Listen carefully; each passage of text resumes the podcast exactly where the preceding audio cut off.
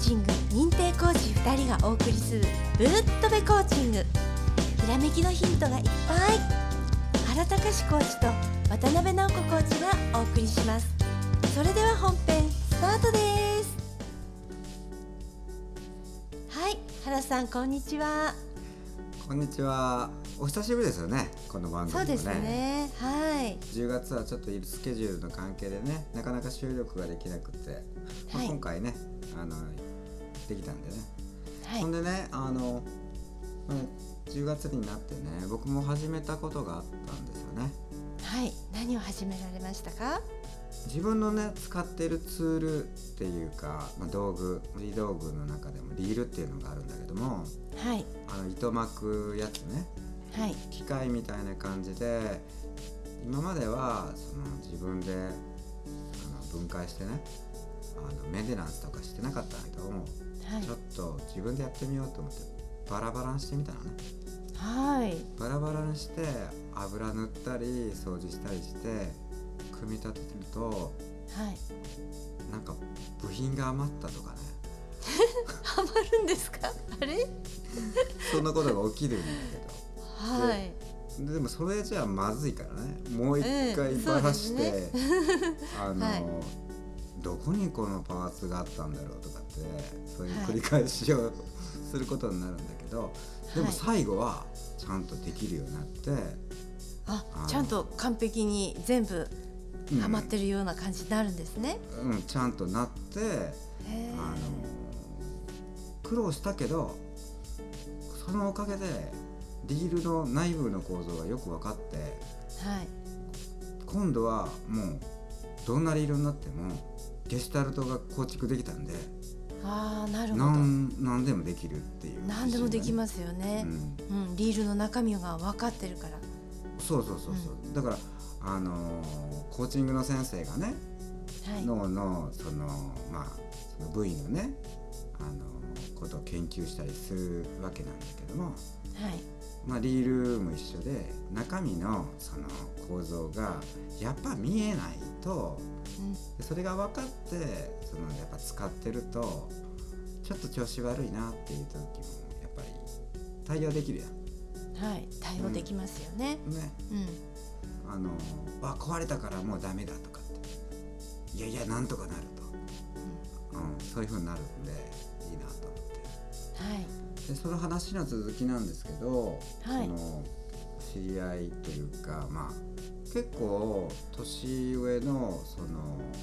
まあ、女性なんだけど3人のねあの人がいるんですよね。はいうん、でその人たちを見てて住んでるところももう同じではいあの3軒つながって家があるのねああ並んでるんですね並んでるんですよ。え年もだいたい80付近えはい同じくまあ女性なのねはいを見てて、まあ、A さん B さん C さんっているんだけどはいその見た目が全然違うんですよ。見た目が全然違うっていうのはあのー年の取り方が違って見えるっていうそういう意味でしょうかまあ、一番に見えるのはまあ顔が見えるけども、はいシワの多さが全然違う。あシワねはいあ、うん同じ条件で3人住んでらっしゃるのにシワの多さが違う、うんはいこれを研究というかちょっと観察してるとはい分かったことが、はいまず一つはセルフトーク。はいセルフトーク、うんはい否定的なこととかねあのネガティブなことを言ったらダメですよっていう話あるでしょはいねそうですねはいセルフトークっていうのはねあの初めて聞いてらっしゃる方のためにちょっと補足しておくとあの人ってねみんな頭の中で1日に4万回から6万回ねあの言葉をね自分の中で繰り返してるんですよ。うんそれをセルフトークっていうんですね。うんはいそのセルフトークで高齢者に多いのは人の悪口言うのが多かったんだよねそうだったんですか。うんはい。でその中の3人の人の中の C さんっていうのはご近所さんの悪口ばっかり言うのね、ああ、なるほど。うんはい。でシワが多いのねはい。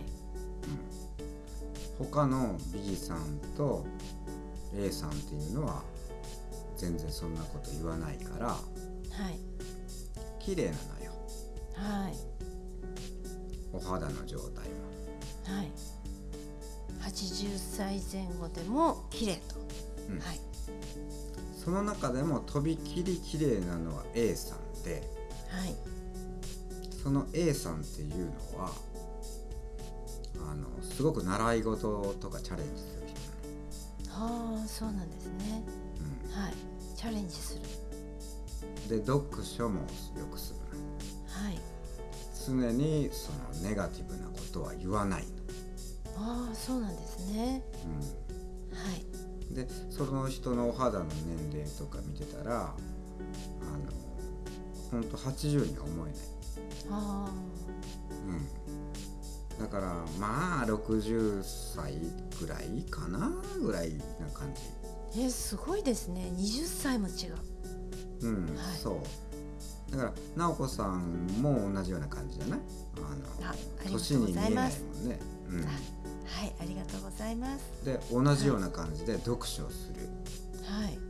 結局長くなれば長くなるほどその習慣っていうのが身体というか顔とかにも出てくるってことよ、あ、そうですね。なるほど。すごい研究ですね。今聞いてる人がねその、まあ、80歳でもいいし40歳でもいいし10歳でもいいんやけどもはい。やっぱりこう維持したい人それともこれからでもいつまでも若い姿でいたい人はい。どの人にも当てはまるけどはい。やっぱり頭を綺麗な状態で動かすためにはい。セルフトークは絶対に気をつけてはい。なおかつその頭を使うその手作業でも細かいことしてみるとかはい。あー知らないうんそのしたいことにチャレンジしたりとかはい。っていうのは全員にいるってことだそうですねよ。ね。うん。で特にそのこれからのそのなんていうんですかあのお子さんがいらっしゃる方とかだったりこれからお子さんができる人だったりいうのはそのお子さんにその若いっていうかちっちゃい時からその手先を動かすようなその楽器をさしたりとかね。はい。うん、あれ大体6歳までがいいっていうもんねその頃にそのピアノとかね、まあはい。音とその何手先がこう動くようなことが合体したようなやはい。つするとより脳がね古くなっても動くんだよね、はい。まあそんな感じのちょっとお話をちょ